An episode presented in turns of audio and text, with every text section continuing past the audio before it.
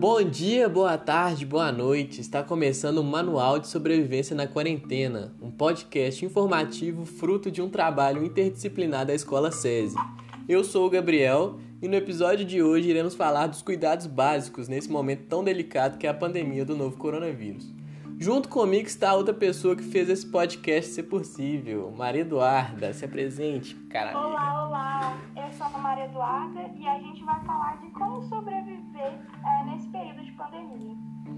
Demorou. E para nos ajudar neste bate-papo informativo, nós convidamos uma pessoa muito especial, que ajudou a gente muito nesses últimos meses, nossa queridíssima professora de biologia, Raquel. Se apresente. Olá, Gabriel. Olá, Maria Eduarda. Muito obrigada pelo convite. Eu estou muito feliz de estar aqui participando desse podcast. Eu acho que vai ser uma, um momento muito legal para a gente aprender juntos. É, então, como você disse, né, né, Gabriel? Eu sou bióloga, eu formei na UFMG, eu sou licenciada e bacharel. Eu trabalhei um bom tempo com pesquisa em imunologia na, lá na Federal. Chique. É, numa outra perspectiva de doença, né? Uhum. E eu sou professora de biologia, tanto para o ensino médio quanto para o ensino fundamental, aqui também no SES. Então é um prazer estar aqui. Maravilhoso, muito obrigado pela sua presença. Estamos muito felizes. Bom, hoje o programa será feito em tópicos. A gente deixou uma caixa de perguntas no nosso Instagram oficial para que os seguidores pudessem mandar perguntas que tinham relação a alguns cuidados que devem ser tomados nessa pandemia. A gente separou as três melhores e que são pouco faladas, e eu fiquei um pouco na dúvida.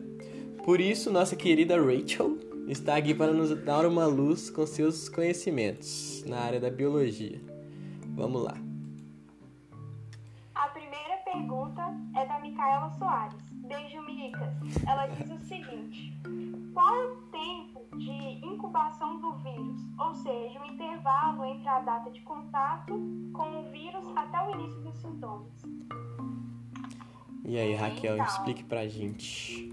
Vou explicar. A Micaela, né, que fez a pergunta? Isso, isso. Exatamente. É, então, a Micaela e outras pessoas que tiverem essa dúvida, vou esclarecer primeiro o que é o período, o período de incubação, né? O período de incubação é o tempo que o vírus entra no organismo humano, fica lá tentando entrar nas células, né? Lembrando que o vírus é um ser não tem célula, então ele precisa entrar na célula do, do parasita dele, né? Do ser que ele está parasitando, na verdade. E aí, o tempo de incubação é o período que ele entrou no corpo humano até dar o início da doença, né, dos sintomas. E aí, esse período, segundo a Organização Mundial da Saúde, pode ir de 1 a 14 dias. Mas geralmente as pessoas que são infectadas pelo coronavírus, ela- elas começam a apresentar os sintomas depois de 5 dias que o vírus já entrou no organismo. Hum, entendi. Esse número de 1 a 15 dias, uma pergunta é, pessoal minha, é o que eles chamam de janela imunológica? é o que eles chamam de janela imunológica. Na verdade, a janela imunológica ela tem várias definições, né? Mas a uma da, da- do que se pode dizer que é a janela imunológica é o período em que o, o sistema imunológico tem para responder, sabe, Maria Eduarda? Então é assim, Ah, sim. o- o- não necessariamente toda vez que a gente entra em contato com o vírus, a gente vai ficar doente, né? Não sei se vocês já ouviram falar das pessoas que já entraram em contato com o dengue vírus, mas não ficaram com dengue, né?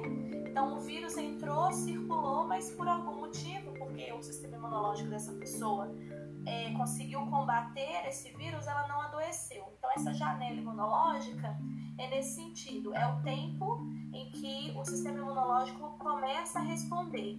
Quando o sistema imunológico começa a responder, é, gera uma resposta inflamatória.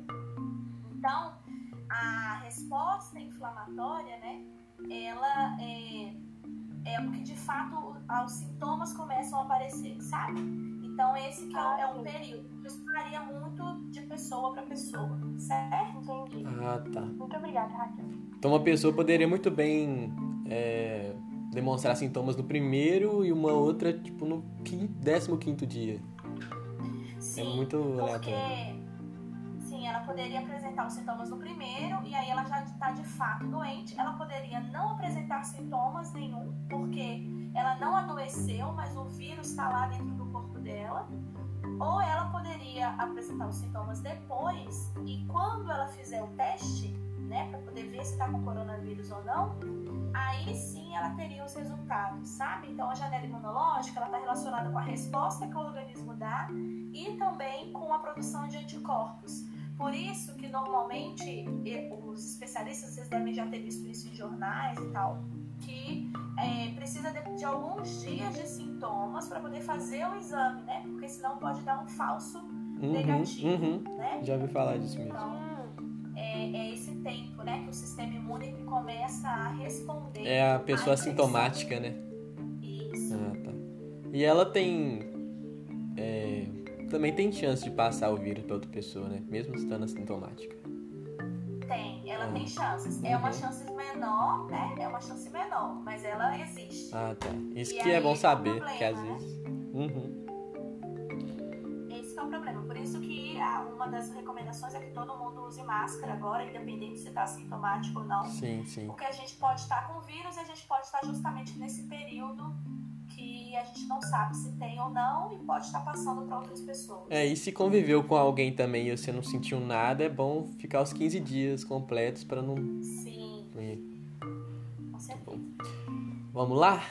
Vamos a lá. próxima pergunta é da Letícia. Ela pergunta assim: Como é a sobrevivência do vírus em diferentes ambientes? Por exemplo, no ar e em embalagem de supermercado. As diferenças. Então, primeira, Letícia, né? Isso. Letícia, vou responder para você e também para quem tiver essa dúvida, né? Primeira coisa que eu queria dar, fazer aqui é dar uma ressalva, né? Fazer uma pequena correção é, sobre essa questão do, da sobrevivência do vírus. A gente tem visto muito que, inclusive repórteres, né, e outras pessoas falam assim: ah, o vírus sobreviveu, o álcool mata o vírus tal. Só que do ponto de vista biológico, o vírus não é um ser vivo, né? Ele não é considerado um ser vivo justamente porque ele não tem célula. É ainda um assunto muito polêmico e controverso dentro do mundo científico, mas nós aceitamos que os vírus não são seres vivos. Então não faz muito sentido dizer que o vírus sobrevive ou o vírus morre, né? Uhum. A gente diz que o vírus ele está ativo ou viável ou inativo ou inviável tá? Ah, tá? Então, o vírus ativo é aquele vírus que potencialmente pode infectar o corpo humano. E o vírus inativo é que ele perdeu a capacidade dele de infectar. Certo? Ah, entendi. Certo. Beleza. E aí, respondendo de fato, ela perguntou, né? É, quanto tempo que o vírus demora, né? As partículas virais, elas ficam na saliva das pessoas, né? Então, quando uma pessoa espirra, né? Quando ela é, sai essas, part... essas gotículas da própria saliva no ar, assim, ou mesmo é, é, ao comer alguma coisa e tem saliva ali, né? É, é, o vírus dura mais ou menos no ar 40 minutos a duas horas meia, três horas, tá? Uhum. Recentemente, um estudo que foi produzido lá na, Calif no, na Universidade da, da Califórnia, é, isso foi um estudo, acho que do mês de junho, se não me engano. É, eu vi essa matéria na Fiocruz, tá, gente? Que é um portal bem legal uhum. de se pesquisar notícias confiáveis. Aí é e aí eles disseram que durava mais ou menos isso, na, no ar, né? De 40 minutos a duas horas e meia. Porém, por exemplo, numa superfície de plástico, que é, por exemplo, as embalagens de supermercado, ele dura até 72 horas, ou seja, 3 uhum. dias, tá? Nossa. Que loucura. É por isso que é importante realmente, por mais chato que seja, lavar fazer as compras do supermercado, higienizar uhum. tudo que foi comprado ali. Infelizmente. Ou então deixar o, o que você comprou de quarentena pelo menos três dias lá no cantinho da casa, né? Ah, isso eu não sabia. Sem manusear pra esperar que o vírus fique. Se, se o vírus estiver ali, ele se tornar inativo. Ah, isso eu não sabia, vou fazer isso. Ô Raquel, e relacionado à temperatura, ele pode, é, como é que fala? Ser mais resistente ou menos de acordo com a temperatura também? Ele Ele pode sim, Maria Eduarda, mas como é um vírus novo, não existe, não existe nenhum é, estudo que seja conclusivo para falar assim, a partir dessa temperatura o vírus não sobrevive mais, Uhum. sabe? Então, normalmente a gente coloca temperaturas acima de 130 graus em, em- em recipientes para esterilização e fica durante algumas horas para a gente esterilizar material, por exemplo, sabe? Uhum. Ah, Mas tá. depende muito dos vírus, depende das bactérias. Então, do coronavírus ainda não tem consenso. Não que eu, que eu saiba, tá? Ainda não existe um consenso, não. Uhum. O que tem mesmo é essa questão da estrutura dele, de usar ou água e sabão, que vai desintegrar a, o, a cápsula do vírus, né? Ou o álcool, que também vai desintegrar essa parte da cápsula do vírus e aí ele não vai ficar ativo. Hum, interessante. Entendi. Por último, é uma pergunta muito bem feita pela Ana Lívia de Matozinhos, um alô para Matozinhos, e ela pergunta o seguinte: como a alimentação saudável influencia no sistema imunológico? E manter uma, uma alimentação boa ajuda nos tempos de pandemia? Beleza, então vou dar um salve também para vocês para Matozinhos, né? Matozinhos. É, tem muitos, muitos representantes de Matozinhos, Matozinhos no SESI, né? Duda é uma. Massa, né? Um, é, um alô para a galera de Matozinhos. É, bom, a alimentação saudável ela é importante em qualquer situação, né? Uhum. Quando a gente está numa situação de, do- de, de uma pandemia, ou seja, que nós todos podemos ficar doente em algum momento, né? Especialmente porque é um vírus que tem uma, uma capacidade de se transmitir com muita facilidade, né? Só lembrando que ele até hoje a gente não sabe se ele é de fato transmitido pelo ar. Acredita-se que não, né? Uhum. É, não é como, por exemplo, o vírus da gripe, mas ele tem uma, uma, uma capacidade de transmissão grande, mas a- o controle do sistema imunológico, de uma alimentação saudável, de uma saúde do corpo mesmo, ela é importante em qualquer situação para evitar que você fique doente de vários outros tipos de micro-organismos, né? De vários Uhum, tipos de uhum. outras doenças.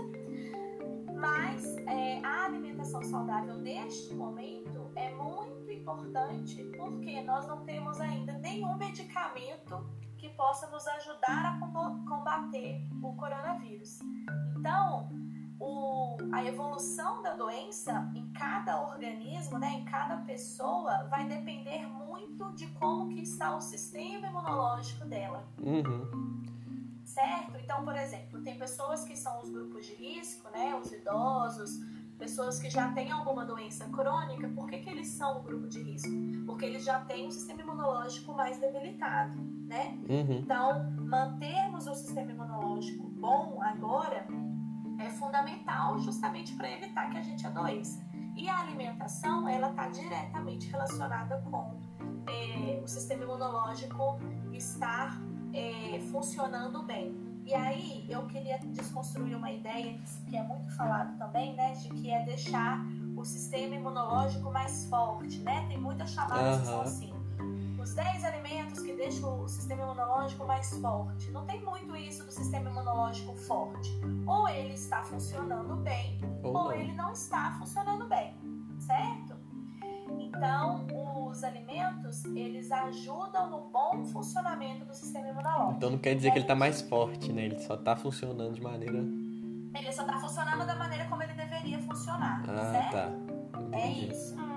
Não é que vai ter um, um alimento milagroso que o meu sistema imunológico vai ficar mais forte. Ele não era e agora ele vai ficar. Não. Existe um sistema imunológico funcionando bem e ele pode continuar funcionando bem ou Uhum. ele pode realmente ficar debilitado, enfraquecido. E aí eu preciso tomar uma providência para ver se ele reage, né? Para ver se ele melhora, certo?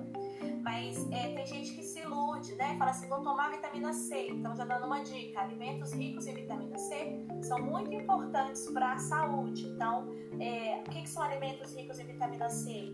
É, mamão, laranja, abacaxi, tomate, né? São alimentos que têm bastante vitamina C. São alimentos bons para o sistema imunológico. Alimentos com vitamina A, e aí um deles que é muito importante é o alho.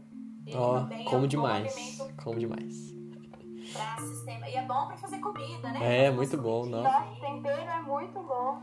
Não, E, e é? a, a vitamina D? Como que. Então, a vitamina D é uma ilusão também que as pessoas Ah, têm. é? Na verdade, não é que é uma ilusão, vou, vou esclarecer isso. Na verdade, é assim: as pessoas acham que tomou a vitamina D, né? Porque qualquer farmácia que a gente vai, a gente pode tentar comprar lá uma vitamina D ou comprar suplemento de vitamina C, né? Que é até gostosinho, tem gosto de suco de laranja. É, eu tomo limão, direto. Né? Tomar um suplemento, porque aí é, melhora o sistema imunológico, né? Deixa o sistema imunológico mais forte. São chamados dos antioxidantes, né?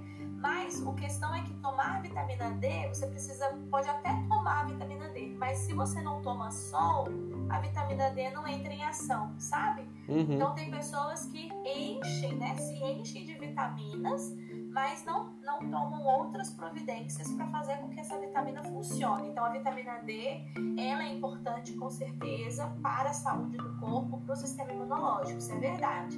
Mas ela só vai entrar em ação se a pessoa estiver tomando um solzinho todos os dias. Ah, Então a galera Ela não repõe aí- 100%, né? É, pessoal- não, ela não repõe nada, na verdade.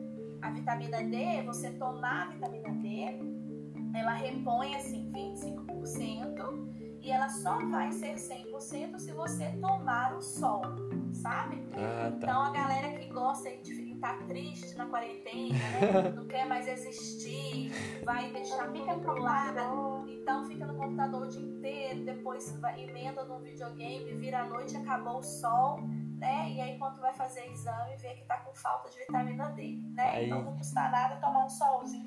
E é bom, né? Por dia. É, é Ah, bom, ainda mais no friozinho, né? Ah, mas agora esquentou, né? Então é isso. Não sei se eu respondi as perguntas. respondeu muito, muito bem, Respondeu. detalhado. Tudo que a gente precisava saber. Então, Então é isso. Muito obrigado pela sua participação, Raquel. A gente ficou muito feliz de você ter aceitado o convite. É, imagina, Gabriel. ficamos A muito gente fica muito felizes. agradecido pela sua participação de verdade. Esse foi, Imagina, é um prazer. esse foi o episódio do. O primeiro episódio, no caso, né? Do Manual de Sobrevivência na Quarentena. A gente falou mais do, do básico, que todo mundo já tá meio que habituado, mas muitas vezes a gente fica meio. Com umas informações meio pela metade. Você explicou muito bem pra gente, até pra mim mesmo que tava com umas dúvidas. É, Sim, sanou sim. bem minhas dúvidas e tudo mais. E no próximo episódio vai a gente vai falar sobre cuidados com a mente, com a participação de uma psicóloga. Muito bom, muito legal, legal. E é isso, galera. Então é. Até o próximo episódio. Tá bom. Obrigada, gente. Foi um prazer. Até mais. Fui.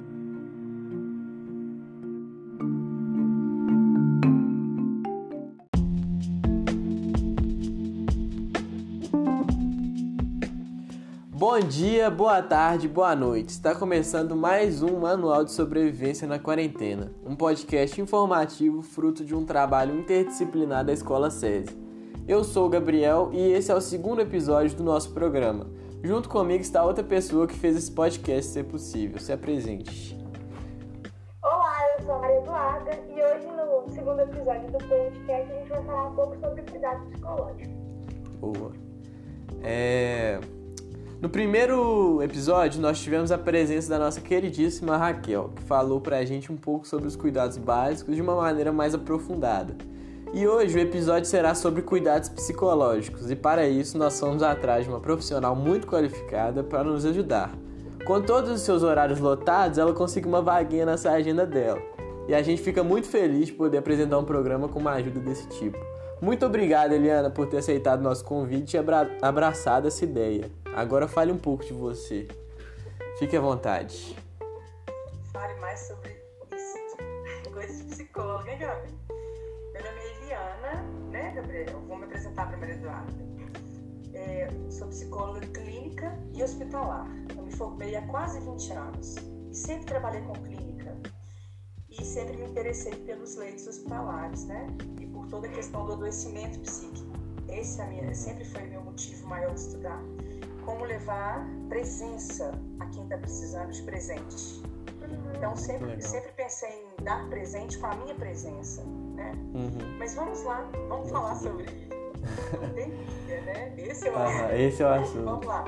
É muito bom poder contar com uma ajuda como a sua. De coração, nós agradecemos, tá? É, hoje nós vamos seguir o mesmo formato do programa anterior. Selecionamos alguns assuntos para que possamos conversar sobre e assim ajudar todos aqueles que estiverem ouvindo. Vai ser um episódio que vai agregar bastante, não só para nós apresentadores, mas ao público que está nos acompanhando. Vamos lá. A nossa primeira pergunta é do Lucas Lopes, do interior de Minas, e ela diz o seguinte: Quais os principais efeitos causados pela pandemia? Uma questão efeitos mais. negativos. Tem efeitos positivos também, que é o primeiro efeito positivo que eu poderia dizer é a gente aqui trocando ideia. Aham. É isso? É, nessa nossa troca. Usando a tecnologia a nosso favor. É isso? Isso. Fazendo o nosso, fazendo com que esse encontro de afeto né, nos proteja, pelo menos por agora. Uhum. Uhum. E que com a lembrança dele, com a escuta desse podcast, a, a gente atualize essas, esse- essa sensação de completude, essa sensação de conforto, de prazer. Uhum. Joia? Joia? Sim, demais. Essa pandemia, né, que, vira- que eu acho que é um surto do COVID, é, da Covid-19, ela chegou para lembrar a gente disso aí, que a gente é frágil, né, Gabriel, né? Uhum, muito. A gente é frágil, de que a gente precisa se colocar no lugar do outro, né? Que a gente precisa ter compaixão, saber escutar, saber parar tudo e viver de simples, viver de, viver de, de pequenas escutas, é Uhum. isso? Colocou a gente no nosso lugar, praticamente, né? Isso. Os efeitos negativos que eu poderia citar, como os que estão mais aparecendo na minha clínica atual, são vários transtornos, né? principalmente os de ansiedade, que são vários. Mas, é, frente a esse, esse, essa- esse medo em excesso, esse medo excessivo de ser infectado, esse medo de, de não saber quanto tempo vai durar essa, essa, essa doença, é, de sair da pandemia com algum estigma, Uhum, uhum, a gente pode citar também esse vazio existencial pode ser causado pela confusão, pela raiva, uhum, pelo tédio. Agora eu gosto, eu queria citar principalmente os sentimentos de abandono e de solidão. Esses dois assim, uhum. a gente não tem como falar desse momento sem citar É um vazio, né? sentimentos aflorados. Pode falar, Gabi? Dúvida? É um vazio mesmo que, que a gente sente, assim. Isso. O medo, de, o da morte, né? Uhum. Verdade, Exatamente. A gente lida todo dia. com isso o tempo todo. É a Uhum. maior certeza que a gente tem que um dia, né, a gente vai morrer, mas a gente não quer. Mas mesmo assim a gente morre de medo. Isso, a gente não quer ir morrer de medo todos Aham, os dias, né? é. Esse medo vai atualizar essa morte que a gente quer que seja bem longe. Ou então a gente não quer lembrar que a gente morre um pouquinho todo dia, não é isso? A nossa, É. cultura, Exatamente. a nossa cultura não trabalha muito com esse conceito. Não é muito da nossa cultura trabalhar. Diferentemente das culturas orientais, que isso é o tempo todo trabalhado, né? Sim, sim. Mas vamos lá, eu cito esses os principais efeitos negativos, né? Que parecem bobos. Confusão e raiva para o adolescente, essa ambivalência afetiva, é muito presente, né? E muito nocivo. Os sentimentos de abandono e solidão no adulto, né? Nos idosos. O medo que esses pais hoje estão passando quando vêem os filhos da EAD, é, a perda de nota, a perda de frequência, tem Uhum. muita coisa envolvida Muita. né? Mas vamos lá, vamos continuar. Muito bom. É, Muito bem. Então a nossa próxima pergunta é do Gustavo lá de Pains, no norte de Minas. E ele quer saber se estar sempre se informando gera alguma consequência ruim, consequência ruim. E como devemos filtrar as informações que a gente está recebendo. Boa Tá, pergunta. a resposta. É, como é que é o nome dele? Gustavo. Gustavo. Uhum. Nós precisamos evitar sim o bombardeio de informação. É muito necessário considerar isso. Em 2009, teve H1N1, estava grávida do meu primeiro filho. Não tinha essas informações em tempo real. Isso é uma coisa muito perceptível. Uhum. A informação em tempo real, Gabriel e Duda e Gustavo, ela gera uma ansiedade muito grande. E com muito. isso, um desequilíbrio físico e mental.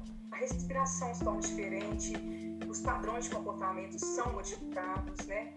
Então, pensamento acelera. Esse filtro, sabe? Há de se construir uma, uma, um outro jeito de ouvir e de ler, sabe? De uhum. escutar uhum. de forma diferente isso que está sendo é, sugestionado, né? Esse bombardeio de informações ele é muito, muito sério.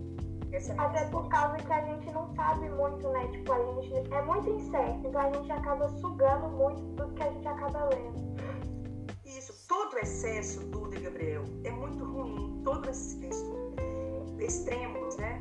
É, então, uhum. assim, tudo, tudo em excesso causa desconforto. Isso é bem psicológico, né? Causa uhum. desconforto, causa desprazer. Totalmente. Exige, exige que o corpo faça uma série de manobras então, se é no corpo, se a respiração acelerou, o corpo tem que fazer vários, vários movimentos para funcionar essa respiração de forma diferente, uhum. para fazer mudanças. Então, há relatos de alteração de ritmo cardíaco, a circulação sanguínea né, também dá modificada, então a respiração sofre alteração. A gente não pode esquecer que nós somos uma máquina em funcionamento. Né? Uhum, totalmente. Próximo. Vamos lá. Respondi ou não? Respondeu, claro. Respondeu. Deixa eu ler a próxima aqui. A próxima é da nossa queridíssima amiga Letícia. Sempre acompanha nossos programas e ela diz o seguinte: Quais práticas você recomenda para lidar com esse estresse atual e por quê? Quais dicas. Ah, não, tá certo, é isso mesmo. Isso, que resposta. Ai, vou fazer isso tudo responder, Letícia. independente do tempo que essa pandemia for durar, eu acho que a gente tem que pensar em saídas que ajudem a diminuir sensações de desprazer, sabe? Uhum. Aumentar a sensação assim, de prazer e de conforto. Então, as saídas. A primeira saída que eu acho que é muito importante considerar é da reeducação. Reeducar o corpo, uhum. né? reeducar uma mente, né? enquanto treino mesmo para funcionarmos melhor. Então, o que, que seria uma saída para causar essa, esse bom funcionamento? Seria é, pensar em, mudanças mesmo, pagar o preço pela mudança. Pequenas né? mudanças, pagar né? Pagar o preço de ter prazer. Mudar, mudar é difícil, tem que pagar um preço, né? Uhum. E aí, eu penso que assim, as saídas podem melhorar a autoconfiança. Eu acho que a gente tem que pensar, isso aqui vai melhorar? Pode melhorar? Eu acho que eu vou tentar. Vai diminuir minha ansiedade? Por, por um pouquinho, vai, vou tentar. Eu vou curtir sem pressa o momento? Vou, vou curtir sem pressa. Eu vou curtir com simplicidade? Vou. Então, eu posso, me, agora eu vou mais simples, eu posso me dedicar a uma atividade que eu gostava e não tinha tempo. Uhum. Eu posso me dedicar a uma coisa que eu sempre pensei em fazer, mas eu tive vergonha, eu tinha medo. É, pode se cortar só um tiquinho. Um exemplo, um exemplo bastante assim é são as, as meninas que estão é, fazendo vídeos no, no Instagram, tipo, dando dicas de maquiagem, dando dicas de hidratação, essas coisas, assim, assim, perderam meio que a vergonha e acaba que uma, uma tava levando a outra a fazer, entendeu? Tanto que tem várias hoje aqui na cidade que estão fazendo a essas coisas. Isso, e foi muito legal e isso. E elas estão fazendo tá impecável, impecável. Sim. Isso é que lindo. Elas estão aprendendo a descobrir algo novo ou esquecido dentro delas. O recurso que elas estão utilizando, por mais que elas escutem ou, outros depoimentos no Insta ou no Face, né, ou, ou por uhum. WhatsApp, WhatsApp mesmo, uhum. elas estão se descobrindo. Elas não têm que reinventar essa, uma forma de fazer o jeito delas. Uhum. Né? Então, assim, é, eu gosto muito de falar de livro, né? Livro a gente acostuma com ele. A gente viaja, né? Para outro lugar. Né? É, a leitura é uma coisa muito linda. O pintar, o desenhar, o aprender a plantar, aprender a cozinhar, fazer, uhum. fazer coisas novas, né? Expressar seus, suas artes. fazer coisas velhas, mas dando um sentido novo para essa coisa. Isso chama reinvenção. Uhum. É isso que está muito em voga, de se reinventar. Agora, vamos falar de outras práticas que usam mais o corpo. Essas aí usam a mente. Uhum. Tem umas que usam o corpo aqui, ó. O relaxamento, massagem corporal. Meditação passar, também, que é né? dar importância para os pontos do corpo. Uhum. É, a meditação, que utiliza muito a respiração profunda, o não pensar, né? Uhum. E incluir a É o, o que o que é, eu sempre converso com que eu, eu fiz assim antes da pandemia eu fiz é, práticas de yoga e tudo mais e a galera sempre achava assim que quando você faz yoga você não pensa em nada mas na verdade a yoga ela te faz é, sair do seu assim você sai dos, dos seus pensamentos e deixa eles fluírem você não para de pensar você fica observando eles é, passarem na sua cabeça e assim, sem julgar e sem. sem. Sabe? Só deixando eles é, fluindo. Porque Duda, parar de pensar é o Gabriel muito acabou difícil. de falar, ele está falando que a yoga amplia a concentração. Uhum. Então ela diminui, consequentemente, a ansiedade. Né? Então, a yoga eh, tem coisas que tão, não, tá muito, é, não- não são muito mais divulgadas como eram, eram assim, muito na minha adolescência. O Zen Shiatsu, o Reiki, era, muito, era, era o que estava bombando. Uhum. Mas hoje é o quê? Hoje, né, hoje tem outros nomes. Mas são técnicas visomotoras e de relaxamento que são muito importantes para despertar no corpo respostas maravilhosas. Uhum. E aí inclui nisso tudo você dar uma, uma grande importância para a afetividade sem desconsiderar a sexualidade é, do sujeito, né, a subjetividade humana. Então são temas muito pertinentes que a gente Aham. pode incluir nessas boas saídas, né? Falar Uhum. de ser humano é muito lindo. Você viu como é que a gente, a gente floreou aqui o tema, que É. ficou? Sim, Aham, E a sim. Letícia, né? Pro próximo podcast, nós vamos convidar a Letícia. A Bom, blogueira de Pedro Leopoldo. Vamos pro próximo. O próximo. Agora chegou um momento que é uma pergunta nossa, assim, que a gente elaborou, que é a seguinte. É, como a tecnologia pode nos ajudar a enfrentar esse momento de angústia? Usar ela a nosso favor. A tecnologia que vocês pensam aí é como mundo virtual, né? Isso, isso. sim, sim, sim. Entende? Então vamos lá. Usar a tecnologia como mudar de atitude. Vocês já perceberam que eu falo muito disso, né? Que eu gosto Uhum. de pensar nisso, né? Uhum. De desembaçar uma visão, entendeu? Mais devagar. Vamos disso, vamos construir a resposta aqui. Vamos, vamos, vamos lá. Vou fazer outra pergunta, né? Não negando o que sentimos. Acho que é muito importante. Você acha também, Gabriel Eduardo, que é não negando o que a gente sente, gerindo melhor o que a Sim, gente sente, sim, não é disso que nós estamos falando? Aham. Negar é muito pior, né? Tem que. é, pensar que esse apego né, e afeto que a gente tem uns pelos outros, a gente pode usar a tecnologia a favor, dele, a favor desse vínculo. Uhum. A gente pode nos aproximar um do outro. Porque a gente não está isolado, a quarentena tudo isso, né? Isolamento. A gente vivencia o tempo todo esse medo de contaminar o outro, de a gente Sim. colocar esse outro em risco e Uhum. vice-versa. Porque nós estamos no mesmo barco, não é isso? Está todo mundo no mesmo barco? Não, mas todas as Tem que evitar pessoas. as formas de contágio. Não é isso que a Raquel ensinou, a, a bióloga? Sim, sim, sim, foi isso que ela falou. Foi? Foi muito bom o então, assim, eu podcast. penso que vou responder de uma forma bem simples, bem, bem simples. Eu acho que aproveitando? Aproveitando para estreitar os laços mesmo os afetivos com as pessoas queridas, com pessoas que a gente quer que sejam queridas, Uhum. ou com pessoas que não eram queridas, não eram tão queridas, mas que são importantes. Como você falou também no começo, né? A gente tá aqui trocando ideia e tal. Isso, isso mesmo. Desafiando, né? O É. momento presente. Desafiando. Mas tem uma chamada e por mais que e por mais que a gente esteja em isolamento social, não necessariamente a gente está afastado das pessoas. Não, então essas trocas são muito importantes. Isolamento social, a gente tem que desenvolver então a capacidade de sociabilização, de sociabilidade. Exatamente. Como ser sociável?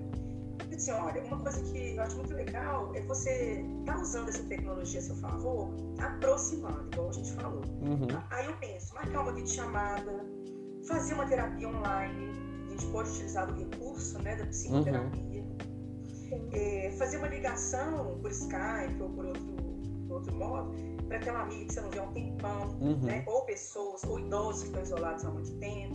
Se trazer um novo para isso também, sabe? Agora, imagina, Gabriel e Duda, imagina, Maria Eduarda, como era antes, sabe? Sem Insta, sem Face, sem Zap. Sim. Como que as pessoas se sentiam? Como que elas faziam com isso que elas se sentiam? Nós não falamos de Pra gente é até difícil de pensar, porque a gente já nasceu nessa, É, A nesse gente já meio. tá nesse meio. Causem sobrecarga de medo e de pânico, elas também servem beneficamente pra gente, né? uhum, Então, olha, a gente tem que ir trocando ideia, trocando subjetividades, né? uhum. Acho que é, é isso aí. Agradecer demais, sabe? Esse momento que vocês estão me dando. É, tem, tem, tem Mas muitas coisas de, boas. Antes de terminar a resposta, Ah. eu, tenho uma, eu tenho uma coisa pra fazer pra vocês. É, o que? Para os dois jovens adultos. Aqui, Não tava no o script. que, que, o que, que é o mais difícil para Maria Eduarda Souza e para o Gabriel Arthur Fonseca? Hoje, como alunos, como pessoas humanas.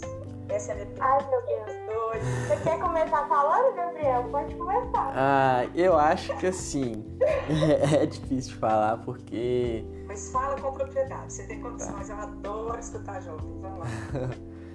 eu acho que o que a gente conversou mesmo de um contraste, saber muita coisa e não saber de nada, esse, esse, esse bombardeio de informações que você fica assim é, procurando uma, uma resposta, mas ao mesmo tempo você não tem resposta de nada, sabe? Essa quando que vai acabar? Não sei, sabe? Esse não sei, esse não não tem uma certeza, sem certeza, incerteza. entendeu? É, desmotiva muito, é. Eu acho que é E nesse é muito difícil superar também, por exemplo, a falta de iniciativa, a nossa desmotivação, o Aham. pessimismo que tá sobre a gente mesmo. Sim, tipo, É muito complicado. é, essa cobrança de estar sempre bem, entendeu? Tipo, você, não, Isso. vocês têm que estar sempre bem, mas não, vai tem dia que não tem como, né? A gente tá, tá bem, ainda mais num momento tão, tão difícil que é isso. Incerto mesmo. Incerto, é. Acho que é isso. Pois é. Um resumão. Então, aqui, dica para os dois, agora para os dois. Na fala do Gabriel, eu ch- chamo a atenção para a palavra confusão. Né? Uhum. Palavra de jovem co- consciente mesmo. É o que a gente vê mais. Essa, essa confusão é real. E a palavra da. E na, e na fala da Ana Eduarda, eu quero maximizar a palavra falta, falta de iniciativa, né? falta de energia. É isso aí. Então, eu, eu vou, vou fechar minha resposta então com uma coisa muito interessante, que é o quê? Alguma mudança não dói? Toda mudança, né? Toda mudança não existe pagar um preço? Sim, Sim, ela totalmente. exige muito, né? Totalmente. Então, assim, é, não vamos terminar com respostas fechadas. Então, vamos deixar em aberto. Vamos deixar, gente Deixar um mistério. é isso? Deixar esse campo de reflexão aberto, porque a dúvida é. Fica aí É aí, reflexão. não é, gente? A resposta, a resposta é por aí. É, por resposta aí. A gente não tem resposta, exatamente. É, o, É, é, um- é um tempo resposta. sem resposta. Há um único milagre, né? Que não tem milagre. É, não tem. Assim, A única resposta é essa, né? Que não tem Uhum. resposta. Mas a gente pode tentar alcançar alguma coisa de bem coletivo, de bem comum, pensando é, nessa consideração do próximo como oportunidade única, singular. E a prática dessa compaixão, eu acho que assim, é, é um momento de elaborar lutos, né? A gente tem que aprender a elaborar lutos. uhum, curtir com simplicidade o momento, aprender a respirar mais, né? E não deixar de movimentar. Eu falei muito pouco sobre atividade física, mas lembrando aqui no finalzinho, uhum, né? Lá nas doenças mentais, a gente, a gente, quando a gente vai trabalhar a doença mental, a gente fala que a pessoa parece estar enxergando o mundo torto, né? uhum. Porque as cognições estão alteradas, o ambiente é muito estressor. Nós estamos falando de coisa, no- de coisa nova, gente, isso que eu acabei de falar. Não, isso é Nós de. estamos falando de cansaço, de estresse o tempo todo, não é isso? Sim, Sim, a gente vive em função Cansaço, disso. é, cansaço a gente cura com descanso.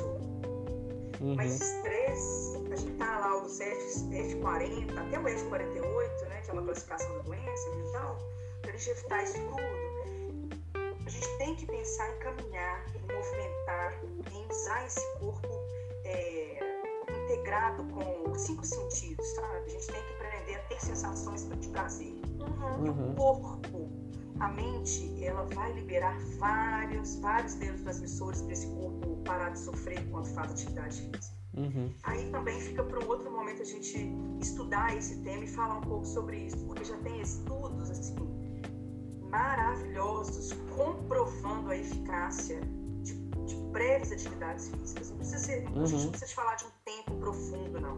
Né? Então é isso, aceitar o agora, escutar com presença, sem pensar. Né? Um dia de cada vez. É, lembrar um dia de cada vez. Lembrar de que ninguém controla tudo, só eu, né? A fala do podcast. né? E que a tecnologia, muitas vezes, vai aumentar o nosso trabalho. Mas ela é muito necessária, se a gente souber usar, como tudo na vida, né? É, tudo que na vida que a gente souber usar é benéfico. O que que vocês acharam, hein? Acharam legal? Ah, achei muito bom, novo? assim. É, foi muito bom, porque né, a gente tentou seguir um roteiro e tudo, mas né, a gente teve que dar uma improvisada, né? De surpresa ali com a pergunta, mas foi ótimo. Foi muito Isso, bom. como, como bons protagonistas, gostei de ver. Exatamente. Como pessoas assim, Isso empoderadas. Eu não falo, eu acho que o conceito da psicologia social que eu utilizaria aí seria, não, é, não seria nem protagonismo, não, seria empoderamento. Vocês foram criando estratégias dentro de si para poder manter um diálogo aqui. Gostei de ver. Uhum.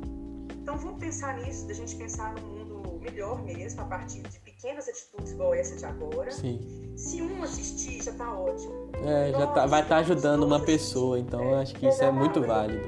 A professora de vocês vai ver e vo- nós estamos vendo. Uhum. Nós somos muito importantes. Eu costumo falar que eu não faço uma coisa errada, eu ensino pro meu filho assim. Eu tenho, eu tenho meus três filhos. Os três eu ensino assim, olha, nesses 44 anos de vida, eu falo, nós precisamos ser pessoas melhores. Não pro outro ver. Sim, sim. Eu estou Mas ali, eu pra tô, gente mesmo. é, eu tô vendo, né? Uhum. Então isso. E, tipo, Eu acho que muito legal de, de ser um trabalho de escola se tornou uma coisa que, assim, pode vir ajudar algumas pessoas. Sabe? Exatamente. Legal, bom. Que essa rede de apoio nossa aqui, ela se frutifique. que Tomara, outras pessoas tenham, tenham isso, Maria Eduarda, que você falou aí, olha, menos medo de tentar e lu- que a gente possa lutar com mais, com mais apoio. Eu não acho que é força. Gabriel. A palavra não é nem força. A gente não precisa de, de força para começar nada. A Uhum. gente precisa de apoio, de Uhum. troca, Uhum. de troca afetiva. Isso. E isso é- eu falo muito disso e meus pacientes que me ensinaram essa frase. O afeto, o vínculo afetivo protege. E até o meu, o meu slogan lá no. Como é que É, fala, no- jovem? status. Lá no status, é? Do WhatsApp é isso. É esse, o vínculo protege. O Uhum. vínculo afetivo pode proteger. Eu vivenciar a pandemia, lembrando que eu não tenho ninguém para me apoiar, é muito difícil, mas é mais desafiador eu pensar que eu já ganhei dois, Eduardo e Gabriel, eu não vou negar que eles existem. Eles já fazem parte da minha rede. Uhum. Não é isso? Ah, Sim, Gostou, né? é. Gente, Então- João, é muito bom. Muito obrigada e parabéns de novo. Obrigado a você pelo A convite. Muito obrigado. Gabriel, Você ter obrigada aceitado. por me oportunar bastante no meu. Obrigado por ter aceitado o convite. E ficamos por aqui, né? O Duda, ele utilizou todas as fontes possíveis. Escrita, falada. Nossa, faço ideia. É, Conseguiu, olha nós, aqui em pleno sábado. em pleno Legal. sábado. É isso. Resenha, né, Gabi? Amo. Sem Então é isso. Sem nada, sem nada nocivo. Sem nada. Só, só paixão e consciência. É isso. Fica aí. Fica pra reflexão essas sábias palavras de Eliana Salema. Isso aí, pode crer. Um abração pra vocês. Quem vai terminar a- a- podcast? Porque assim eu vou acabar terminando. então é isso. Não, se bem que olha, Ah. vamos terminar junto, não é isso que é, Bom, não é, isso que é legal? Uhum. Bacana. Então é isso. Muito obrigado pela sua audiência e até a próxima. Até o Tchau. próximo. Tchau. Até o próximo. Essa que vai ser a frase final. Vamos lá junto? Vamos, um, dois e... Até a Até o próximo. Até o próximo.